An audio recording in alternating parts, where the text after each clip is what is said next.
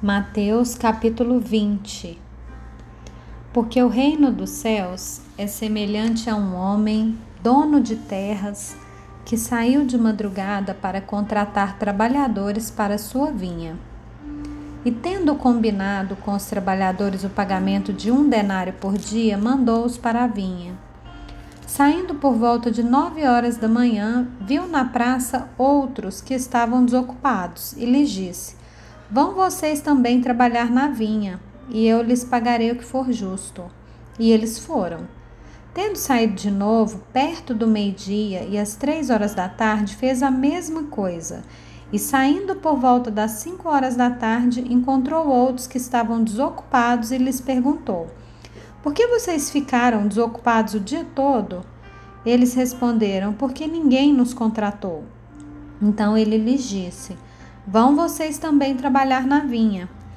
Ao cair da tarde, o dono da vinha disse ao seu administrador: Chame os trabalhadores e pague-lhes o salário, começando pelos últimos, indo até os primeiros. Chegando os que foram contratados às cinco horas da tarde, cada um deles recebeu um denário. Ao chegarem os primeiros, pensaram que receberiam mais Porém, também estes receberam um denário cada um.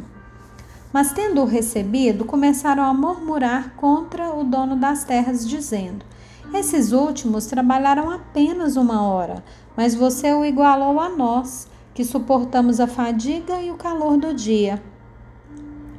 Então o dono disse a um deles: Amigo, não estou sendo injusto com você. Você não combinou comigo trabalhar por um denário? Pegue o que é seu e saia daqui, pois quero dar a este último tanto quanto dei a você. Será que não me é lícito fazer o que quero com o que é meu?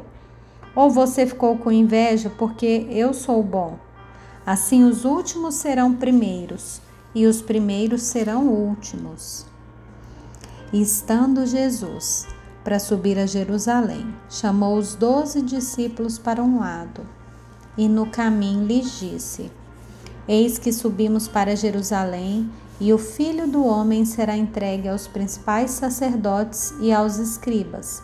Eles vão condená-lo à morte e entregá-lo aos gentios para ser zombado, açoitado e crucificado, mas ao terceiro dia ressuscitará.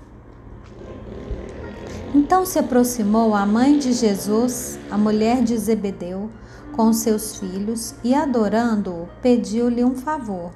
Jesus lhe perguntou: O que você quer? E ela respondeu: Mande que no seu reino estes meus dois filhos se assentem, um à sua direita e o outro à sua esquerda. Mas Jesus disse: Vocês não sabem o que estão pedindo. Será que podem beber o cálice que eu estou para beber? Eles responderam: Podemos. Então Jesus lhes disse: Vocês beberão meu cálice. Quanto a sentar à minha direita e à minha esquerda, não me compete concedê-lo, pois é para aqueles a quem está preparado por meu Pai. Quando os outros dez discípulos ouviram isso, ficaram indignados com os dois irmãos.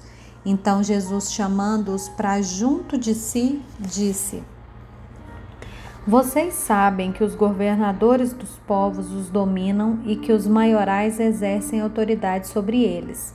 Mas entre vocês não será assim. Pelo contrário, quem quiser tornar-se grande entre vocês, que se coloque a serviço dos outros. E quem quiser ser o primeiro entre vocês, que seja o servo de vocês, tal como o filho do homem, que não veio para ser servido, mas para servir e dar a sua vida em resgate por muitos. Saindo eles de Jericó, uma grande multidão seguia Jesus.